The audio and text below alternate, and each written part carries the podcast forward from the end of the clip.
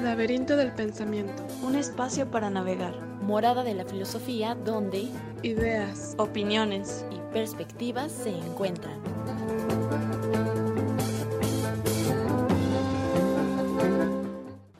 Bienvenidos al Laberinto del Pensamiento, un espacio para navegar.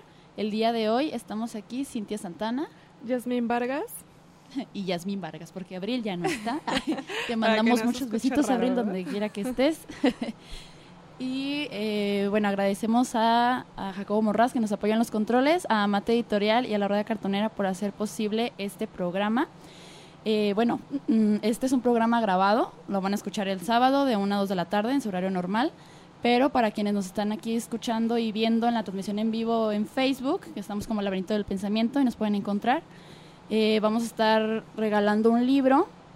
El libro es El Príncipe de Nicolás Maquiavelo.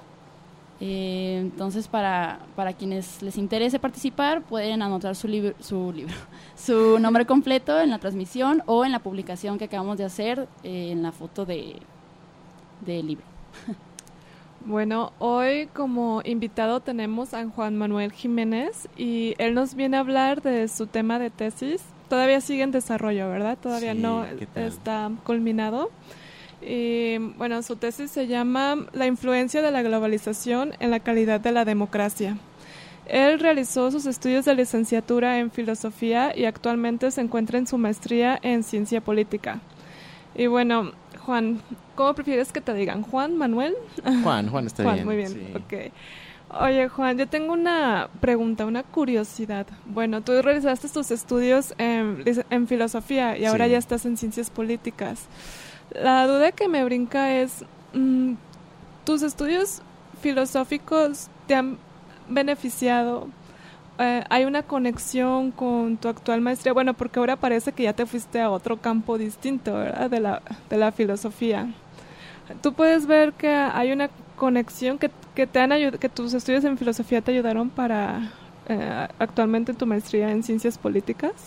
Claro que sí. Mira, el, el tema es que en, en ciencia política se pretende hacer un salto ¿sí? de la filosofía política a, a- a un nivel un poquito más complejo en la debida proporción del término, porque tratamos de cuantificar, tratamos de, hacer mediciones y de predecir eh, no nada más resultados, sino eventos futuros. Sin embargo, la base teórica de la ciencia política no se despega de la filosofía, sigue siendo filosofía política. Entonces, aunque pareciera que son líneas completamente eh, opuestas o, o divergentes, no lo son. En realidad sí se complementan bastante bien una con otra. Como quien dice, pues la filosofía está en la raíz, en los fundamentos que sustenta todos los estudios, ahora sí que se diría, empíricos o estudios Sí. de la disciplina. Sí, aunque trata de desapegarse, para bien o para mal, yo pienso que para bien no lo logra completamente. Sí, la base filosófica sigue, sigue estando ahí y, y es lo que permite llevar las reflexiones a, a otro nivel, un nivel más abstracto, que creo yo que es el gran aporte de la filosofía en las ciencias políticas. A ver, em, ¿tú cómo, defini- cómo explicarías a un niño de cinco años qué es la base teórica? A mí me queda muy claro. Ay, caray. Ajá. Todos aquellos eh, conceptos, definiciones o palabras para un niño de, de- de- de cinco años Ujú. que son los que permiten construir o entender temas más complejos. Ujú. ¿sí? Eh, quitémosle la palabra abstracción y, y pensemos más bien en, en una construcción. ¿sí? La filosofía son los conceptos que permiten construir la base sobre la cual se desarrollan nuevas disciplinas, en este caso la ciencia política. Ok. No sé si ya quedó un poquito más claro. Sí. Bueno, eh, Juan, pues platícanos cómo fue que te interesó la temática de la influencia de la globalización en la calidad de la democracia. Híjole, bueno, el, el tema lo, lo vine masticando, lo vengo masticando desde hace tiempo. Todo empezó en, durante la facultad, en la clase de teoría del poder con el doctor Juan Diego, porque de pronto nos enfrenta el, el doctor a los diferentes círculos de poder, pero seguían estando como un tanto cuanto aislados. ¿sí? Entonces yo me pregunté, bueno, ¿y qué pasa si los juntamos? De pronto era, era complicado pensar en términos de un círculo de poder religioso junto con uno económico y uno político. Entonces dije, bueno, vamos pensándolo desde la economía y desde la política, a ver qué pasa. Entonces empiezo con, con, estas lecturas, empiezo a profundizar en, en este campo y de pronto me doy cuenta que la globalización es un fenómeno increíblemente estudiado e increíblemente poco comprendido. Lo mismo sucede con la democracia. Aunque hay un mar de información, hay un bagaje cultural increíble sobre la democracia, no tenemos idea de forma clara de qué es la democracia. Algo más o menos similar sucede con la globalización. De pronto tenemos conceptos un tanto cuanto errados al respecto de la misma. Sí, por supuesto. De hecho, en el reto semanal que, hicimos en esta ocasión, preguntamos qué entiendes por globalización. Y tuvimos aquí una respuesta de Perla Córdoba, gracias Perla por participar. Y ella dice, un mundo sin menos fronteras en lo económico, principalmente, eh, cultural, etcétera, que uniera más a los países, pero en lo tangible no es así. Luego también muchas veces como que no se entiende la o sea, que la globalización es algo muy amplio, pues, ¿no? No solamente es lo cultural, no solamente es lo social, está lo económico, lo político, como tú mencionabas, y bueno, pues hay demasiada influencia, ¿no? En, básicamente en todo lo que nos rodea. Sí, el, el, el detalle es que pecamos de reducir la, la, globalización, por ejemplo, una cuestión tecnológica. Pensamos que un mundo globalizado es poder hablar con una persona eh, en Japón en tiempo real. Y bueno, es, es parte de, pero no podemos limitarlo a eso. Es un concepto demasiado amplio, tiene demasiadas vertientes, lo cual lo vuelve muy complejo.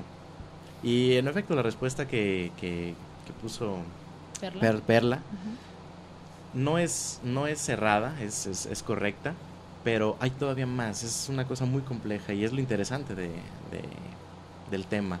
Lo, lo complejo que puede resultar, lo difícil que puede ser matizarlo y todavía más complicado conjugarlo con otro tipo de conceptos, como es el caso de la democracia, que es lo que yo trabajo. Que sí, como dices, ambos son conceptos muy, perdón, muy problemáticos, ¿no? Y bueno, eh, entrando a la democracia, ¿cómo la definirías o qué, qué, o sea, cuál es el, cómo lo manejas en tu tesis? Mira, ese concepto. Hay un problema serio con la democracia. Sabemos lo más básico y es que viene del griego demos, cuya traducción medianamente se acerca y es pueblo, y Kratos, que significa poder. El detalle es el siguiente, y es lo que vuelve eh, complejo al término y por lo cual no me animaría a darte una definición mía de democracia, no me siento con esa capacidad. Cuando hablamos de pueblo, ¿desde dónde hablamos? La definición de pueblo desde la filosofía, desde la historia, la antropología, desde la etnografía, la demografía, como dice Sartori, pueblo como todos, como populacho, como mayoría. ¿A qué nos referimos cuando hablamos de pueblo? Lo mismo sucede cuando hablamos de poder. Desde la perspectiva de Weber, desde Foucault, desde quién definimos eh, poder. Entonces, dependiendo de la configuración de conceptos que tengas de pueblo y poder, tienen una noción diferente de democracia. Y esta noción de democracia, con toda probabilidad, va a contrastar o va a chocar con alguna otra definición. Por lo tanto, pienso que no se debe de hablar de democracia, se debe de hablar de democracias. ¿Sí? Ese es el, gran reto, hablar de democracias y tratar de sustentar, tanto teórica como empíricamente, ese concepto y decir por qué es válido y por qué es funcional además, que es, creo yo, lo más importante, que se vuelva funcional el concepto. ¿Lo llamas democracias porque depende como del contexto del del país o...? Depende de la definición, ¿sí? Mm, lo que mencionabas, dependiendo del autor. La democracia mexicana tiene, tiene un, matiz diferente a la democracia norteamericana, ¿sí? Aquí hablamos del poder del pueblo, que insisto, es una, una, cuestión muy, muy ambigua, pero la gente es la que va a votar, ¿sí? Es la gente la que decide, eh, matizando el concepto, en cambio, en Estados Unidos, el que decide es un colegio electoral. Entonces ya no hablamos del mismo tipo de democracia. Aunque sigue siendo democracia, ya desde el momento en que hay un matiz diferente, desde que ya hay un enfoque diferente, entonces ya el concepto no puede ser aplicable de la misma manera. ¿Sí, sí, más o menos? Sí. Ahora, un, detalle importante, eh, ya para tratar de clarificar esta, esta noción de pueblo. Te voy a poner tres ejemplos súper rápidos, que son los que trabajo en mi tesis. El primero de ellos fue cuando ganó Enrique Peña Nieto. Enrique Peña Nieto llega a la presidencia con un 38.2% de los votos, lo cual quiere decir que más del 60% no votaron por él. Entonces, cuando hablamos de, de mayoría, ¿a qué nos referimos? A una mayoría proporcional sobre el resto de los partidos o una mayoría general. El caso contrario, cuando gana López Obrador, 53%, sí, el principio de mayoría exige 50% más uno, Mm. pero no puedes despreciar un 47% porque es un margen gigante. ¿Sí? Y esto acarrea problemas de otro tipo, problemas de representación, problemas de credibilidad, problemas de un montón de situaciones. Ahora, un caso intermedio. Cuando se vota en 2000, creo que es 2016, a lo mejor ahí tengo el dato equivocado, no lo recuerdo. Cuando se vota para ver si se le da amnistía o no a las FARC, la diferencia fue de menos del 1%. Entonces, en términos teóricos, eh, al final votaron que, que no, pero el resultado es, es indiferente. En términos teóricos, pues la democracia funcionó, 50% más un voto, hubo mayoría, pero en términos prácticos, la mitad de la población colombiana se tuvo que someter a la decisión de la otra mitad. Y ojo, nada más estoy hablando del número de votantes, porque hay gente que no vota, ¿sí? hay niños, y ellos son parte de la... po- Podrán quizás no entrar en la categoría de ciudadanos, quizás todavía no tengan una ciudadanía como la conocemos, pero no dejan de ser personas insertas en el Estado sometidas a la decisión del número votante. Entonces es, es de pronto muy truculento hablar de pueblo. Y de poder suceder exactamente lo mismo. Sí. Mm, Bueno, ahí me acuerdo en el libro On Democracy de Dahl, de. H, D A H L. Ajá. Pues sí, él señala esta problemática para definir mm, qué es democracia, ¿no? Incluso eh, en sus inicios en Grecia, que pues dice, bueno, si acudimos a la historia y vamos a Grecia, vamos a ver que, bueno, la democracia era de esta manera, pero después en Roma tenemos otro tipo de, Otro tipo democracia, de democracia. bla, bla. Y me acuerdo que por ahí mencionaba y dijo, bueno, en todo este embrollo para definir lo que es la democracia, puedo decir que al menos hay como cinco instituciones que debe, que debe de haber en una sociedad para poder decir que es un sistema democrático. Sinceramente me- no me acuerdo de las cinco, pero sí me acuerdo mucho uno de la libertad de expresión. No me acuerdo si otra otro otra institución o- otro elemento era que todas las personas mm, tuvieran bueno que tendrían acceso a la educación a, a los servicios médicos bla bla bla Ajá. De pronto entre, entre los teóricos puede, puede haber matices en ese sentido. Pero hay algo en lo que todos concuerdan. Tanto Sartori como Morlino como Robert Dahl. Y es que efectivamente tiene que haber libertad de expresión ajá. y tiene que haber elecciones libres y recurrentes. Esos son los dos principios más básicos. Oh. Lo cual también es, es- es importante ahora que lo mencionas porque eso confunde un poco. Porque entonces pensamos en democracia como elecciones.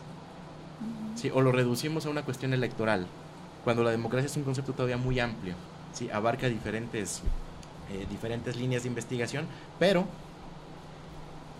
como no, como no, no, no queda muy claro eso, eh, tenemos esa tendencia a reducirlo. Sin embargo, es cierto, eh, tiene que haber elecciones y tiene que haber libertad de expresión. Un país que no es libre y que no puede elegir a su gobernante de ninguna forma es democrático. Ya empieza a tener tintes eh, autoritarios o, bueno, ya no hay totalitarismo, salvo Corea del Norte, pero ya empieza a tener un matiz diferente, ya empieza a orientarse a una corriente política diferente, más Ujú. radical. Sí, y eh, otro punto. mm, he escuchado que, en- que en México no se considera que es democrático, o sea, se considera en proceso de, en la, de la democracia. Eso he escuchado en ¿De cuál referencia. tipo de democracia? Eh, ahí el punto. Bueno, eso es, es, es cierto dependiendo del enfoque del que lo quieras abordar. Porque hay índices, sí, hay índices que miden la, la- la- la calidad de democracia, dónde está posicionado un país en el ranking de la democracia.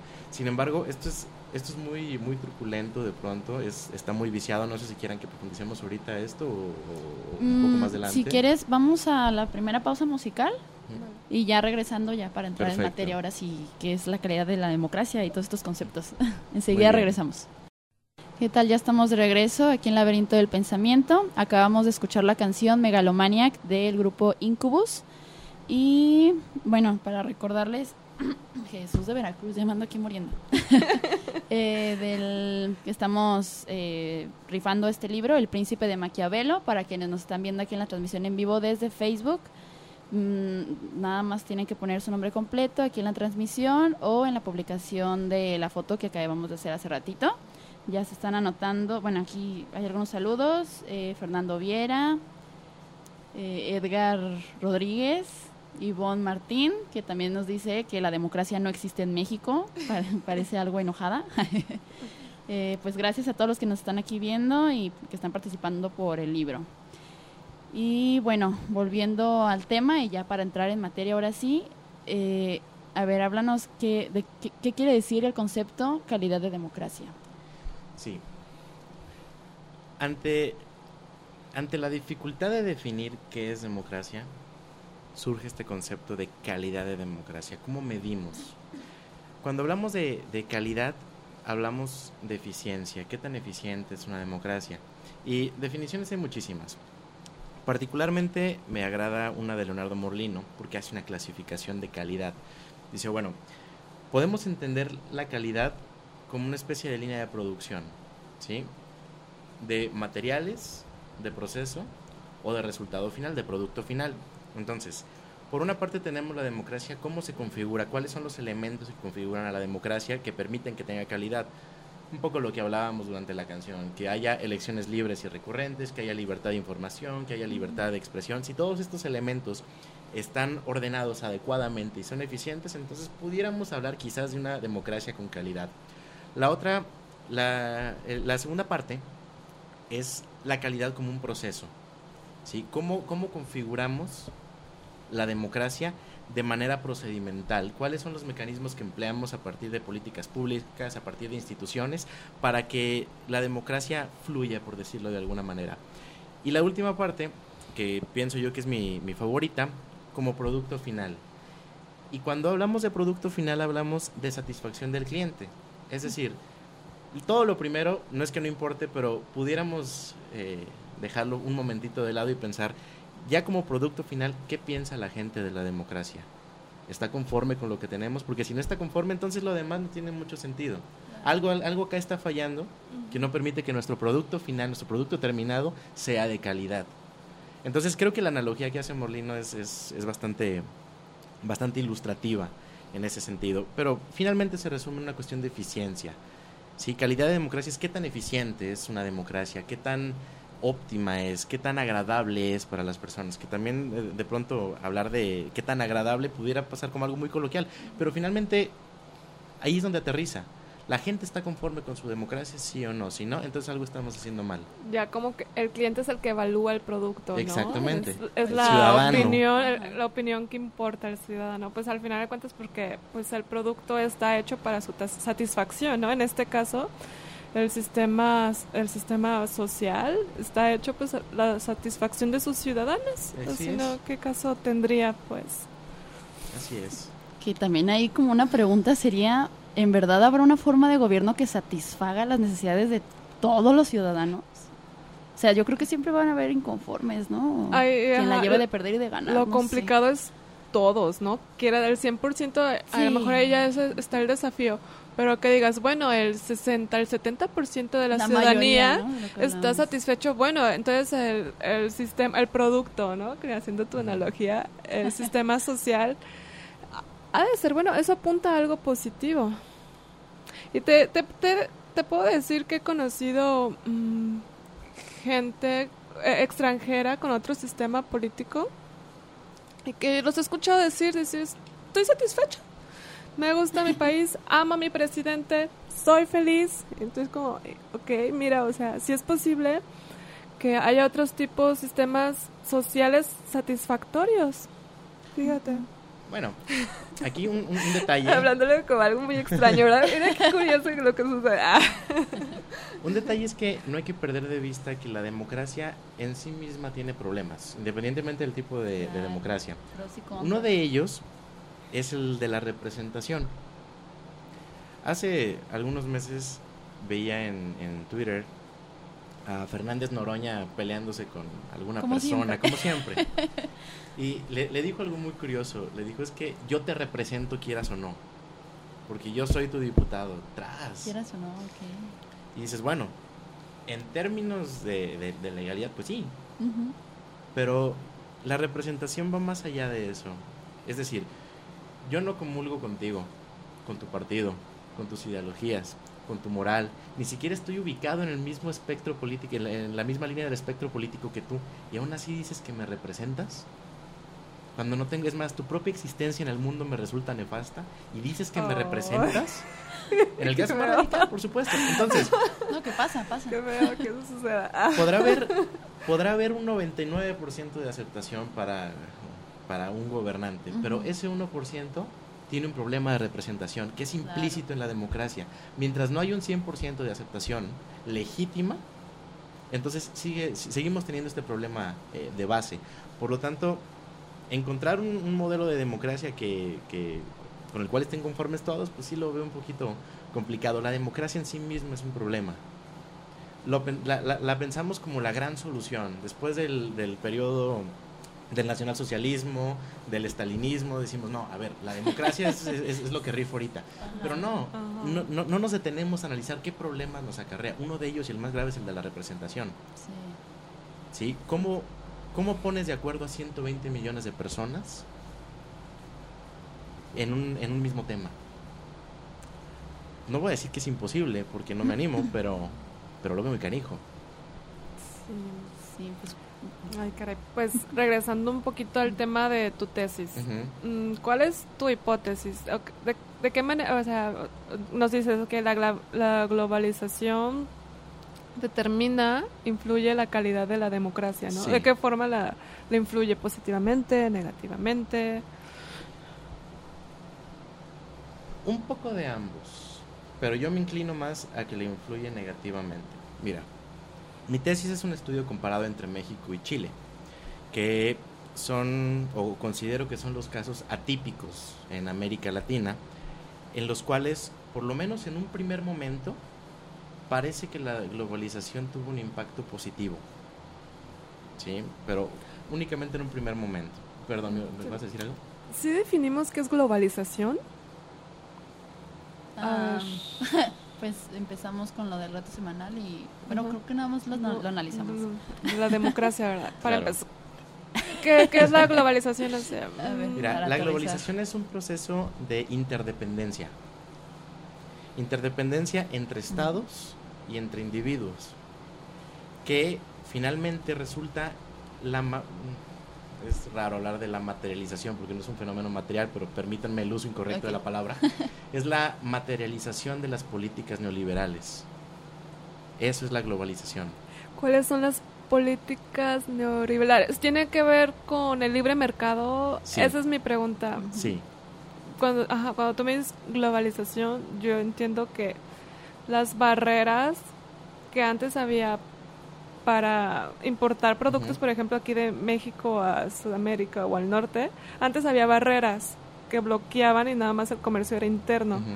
Entonces hu- hubo tratados que acordaron que ya se podría se podía negociar abiertamente con otros países podían venir, a- venir aquí a México a vender sus productos, México igual podía ir sin regularizaciones, bueno, sin sin esos bloqueos. Sí. claro. Los, los tratados comerciales, las liberaciones arancelarias es parte de.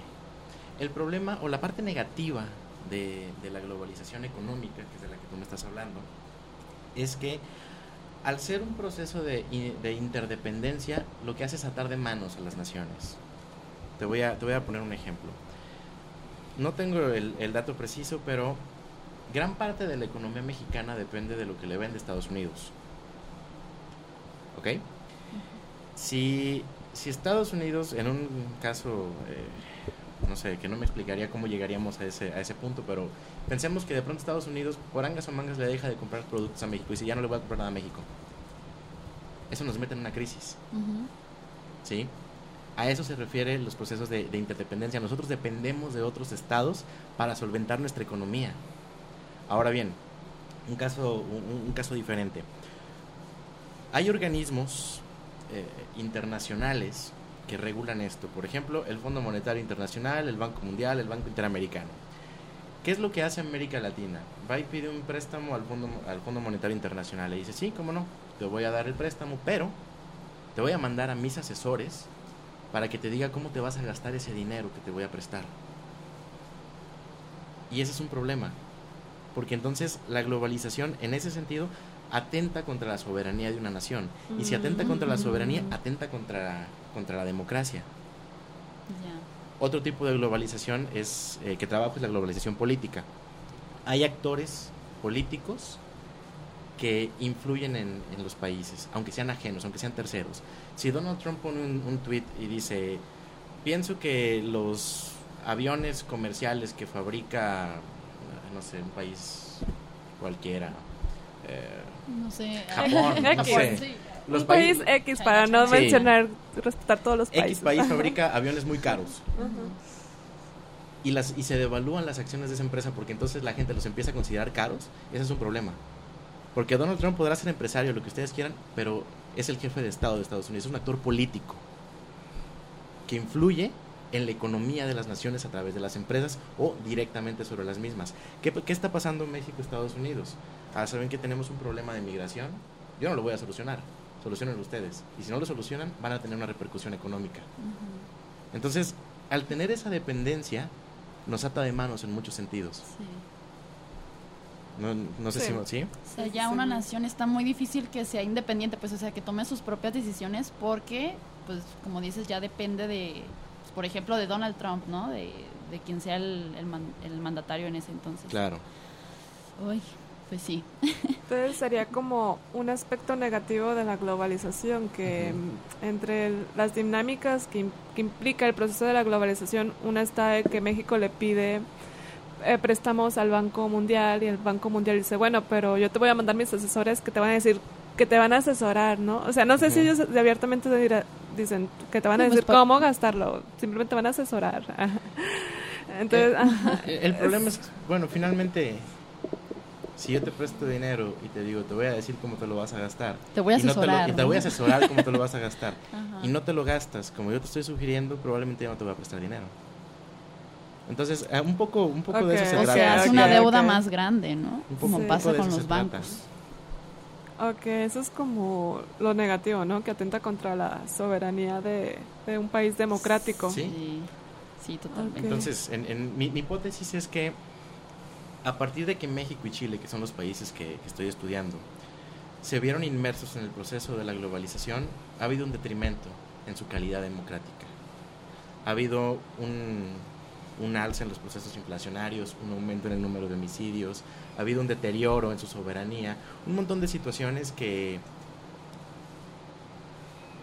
que perjudican su calidad democrática. Ya, ya, ya, ya no es tanto pensar si la democracia es buena o mala. La democracia la tenemos. ¿Qué hacemos con ella? Y la democracia tiene mala calidad, pero no por las razones de pronto que, que las instituciones o los organismos internacionales dicen que nos obligan a tener una calidad democrática mala. Porque también los indicadores de pronto son, son muy particulares. Quienes hacen los indicadores todavía son más particulares. No conozco un, un estudio, una evaluación mm, fuerte de América Latina para los latinoamericanos. Mira, ahorita que mencionas eso, mm, la globalización es como una es un objeto de estudio de relaciones internacionales, ¿no? Bueno, es que me, acabo de encontrar con este libro del 2003 apenas fue publicado y era es un libro es una introducción a relaciones internacionales y en el prólogo decía, bueno, o sea, nosotros como latinoamericanos nos vimos en la necesidad de empezar este, esta introducción a, nuestra disciplina desde la perspectiva de Latinoamérica, porque por lo general todos los manuales para los estudiantes y, los conceptos, ahora sí, ¿no? Las bases teóricas y todo son importadas. Latinoamérica enfrenta sus propios problemas y muchas veces no, esos problemas no pueden eh, ser estudiados con las herramientas científicas o con los conceptos de otros países importados. Dice, Latinoamérica necesita crear sus propias herramientas intelectuales. Sí, analizar es- sus propias problemáticas. Exactamente. No desde la visión norteamericana, no desde la visión europea, sino estudiar Latinoamérica desde los latinoamericanos. Creo que ese es el gran reto. Totalmente. Pues este es un paso, ¿no? este, esta tesis es un paso a eso. Paso- sí, sí, sí. Sí. Fíjate que hablando de las eh, consecuencias negativas de la globalización, bueno, yo me acuerdo que hace mucho, hace ya tiempo conocí a un empresario mexicano. Él se dedicaba a fabricar muebles y pues tenía varias sucursales distribuidas en, en la República Mexicana. Y cuando empezó, cuando inició la globalización, el Tratado de Libre Comercio, el punto es que empresas extranjeras empezaron a vender sus muebles aquí en México. Y la desventaja co- para él como empresario mexicano es que él no contaba con la tecnología para igualarlos, ni en precios, ni en imagen. El punto es que quebró. Sí, Y, y es como, canijo, o sea, ¿cómo es posible? O sea, si nos ponemos a pensar de otros países están más desarrollados en tecnología, obvio que aquí los, los productores no van a poder competir con eso y van a estar ante una desventaja.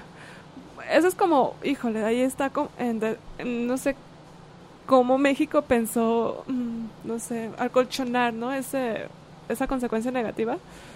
Pero pues otros dicen, bueno, positivo es porque vinieron eh, empresas, vinieron fábricas y dieron trabajo a personas, el trabajo que no había y eso es un beneficio, ¿no? Que crean empleos, empresas transnacionales. El- la situación es, no sé qué opinión tengan ustedes al respecto. La globalización abre un mercado, accedemos a- a productos, es cierto, pero es- esto es algo que, que Eduardo Galeano, no sé si, si, si esté bien sacar la colación, pero es algo que Eduardo Galeano expresa muy bien en las venas abiertas de, de América Latina. Los países históricamente marginados, atacados o, o con un rezago e- político, económico, tecnológico, lo que hacen es vender materia prima. Los países industrializados lo que venden es tecnología, lo que venden es el producto y elaborado. Entonces, no puedes competir contra, contra las transnacionales, contra las grandes empresas, porque no tienes los medios de producción adecuados.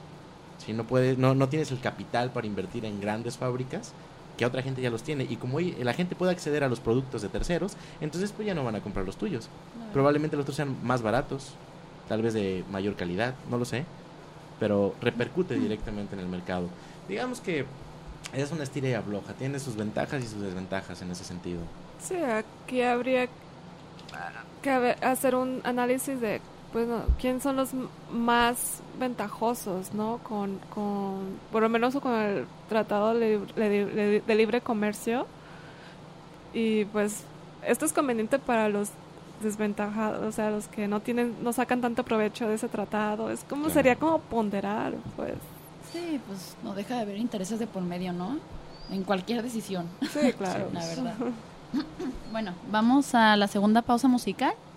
Ya para regresar con el cierre, les recordamos a los que nos están viendo aquí en transmisión en vivo desde Facebook que se anoten para el libro de El Príncipe de Maquiavelo.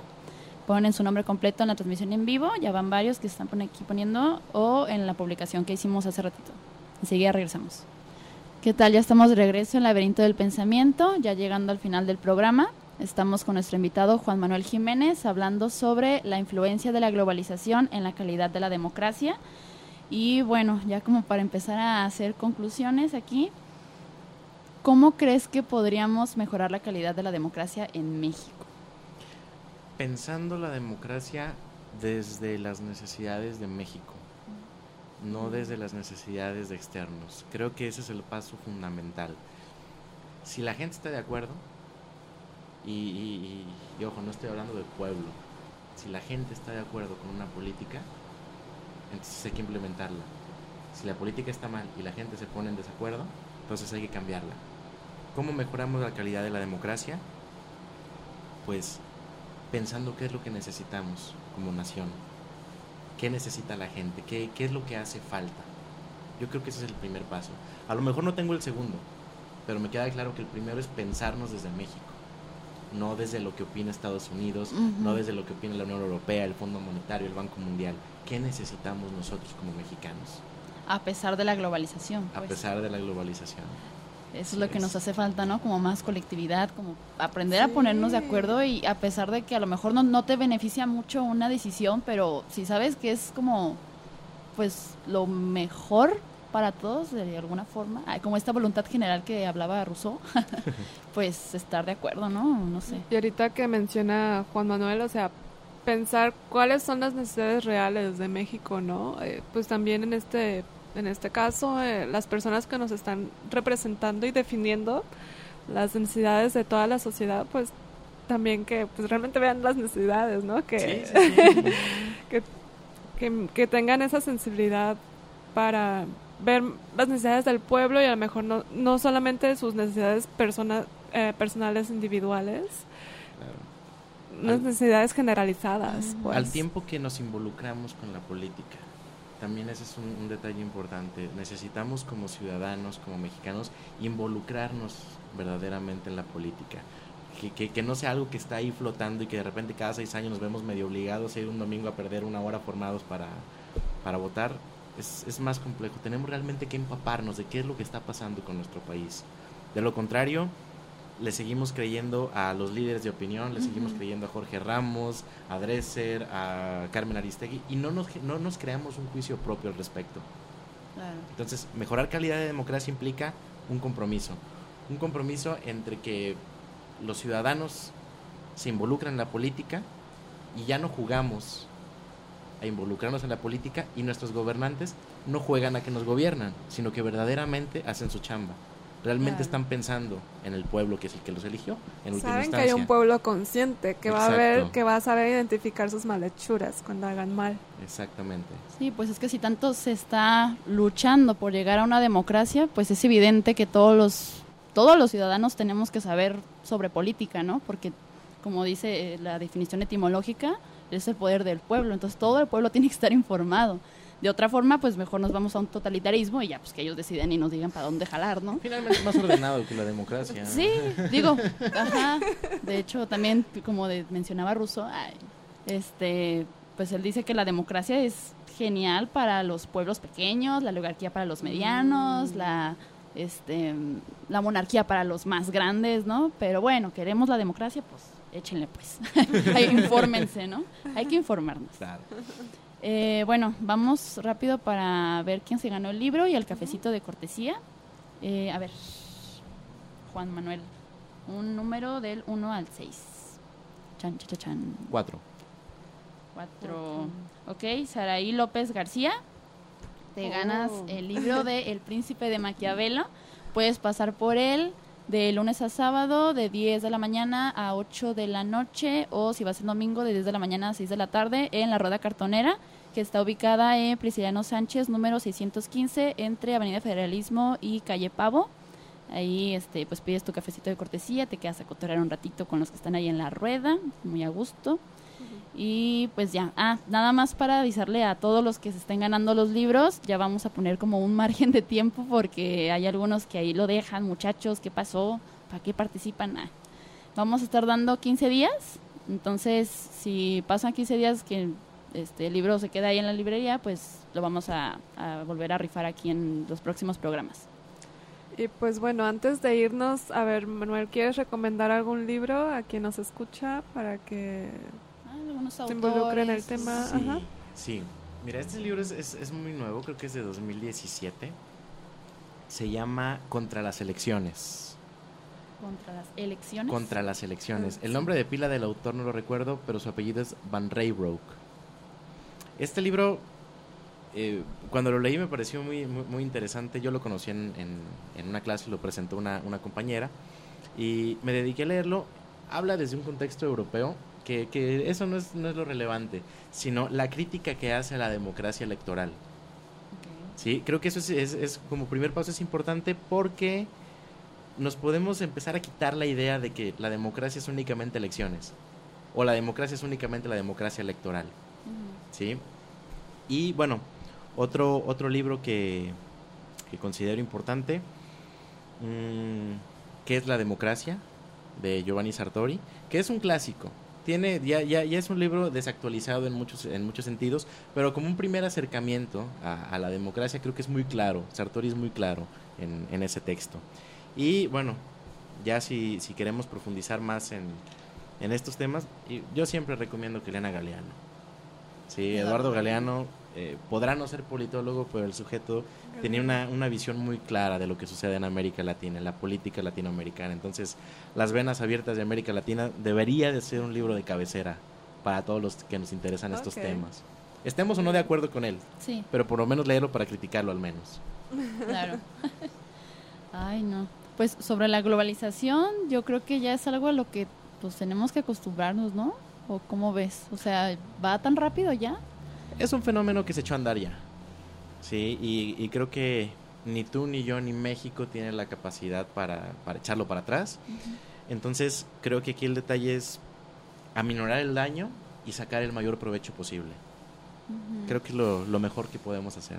Sí, y poner, ¿cómo, ¿cómo decirlo? Aprender a ponerse de acuerdo entre el, los ciudadanos de una nación, ¿no? O sea, que es algo que nos hace falta mucho aquí en México, como esta colectividad. Incentivar mecanismos de participación. Sí, porque ahorita está muy dividida la gente, lamentablemente, ¿no? Que si de derecha, que si de izquierda, que si sí, que si no. O sea, todo es blanco y negro. Los matices parece ser que ya como que nos vale y, ay, si te escucho decir cualquier comentario, luego luego te encasillo, ay, es que tú eres conservador, ay, es que tú eres de izquierda, ay, no, no, la gente es mucho más que eso. Entonces, bueno, ese es uno de los problemas más grandes, yo creo. Pues bueno, ahora sí ya vamos eh, llegando al final del programa. Pues muchas gracias, eh, Juan Manuel, por, por haber venido. A ustedes por invitarme. Y que te vaya muy bien en tu doctorado en Chile, ¿verdad? Felicidades. Es una estancia. ah, es una estancia. ¿Cuánto dura? un mes y medio. Ah, ok. Bueno, una estancia de muchas Gracias. Ya dentro de poco. Pues sí, que te vaya muy bien, échale ganas. Muchísimas gracias. Y pues bueno, eh, agradecemos a Jacobo Monraz por apoyarnos en los controles, a Mate Editorial y a la Rueda Cartonera por hacer posible este programa. También agradecemos a los que nos estuvieron aquí comentando, viendo, escuchando en la transmisión en vivo en Facebook. Este programa, como ya dijimos al principio, van a poderlo escuchar igual eh, el sábado de 1 a 2 de la tarde en el horario normal a través de radiocartón.com. Y los podcasts pueden encontrarlos también en radiocartón.com o en nuestro canal de YouTube, los vimos cada semana. Estamos como Laberinto del Pensamiento y en Twitter nos pueden encontrar como lab-pensamiento. Nos despedimos, Cintia Santana. Yasmín Vargas. Y Yasmín Vargas porque, porque Abril ya no está. Abril otra vez saludos. raro. bueno, eh, nos vemos y hasta el próximo sábado.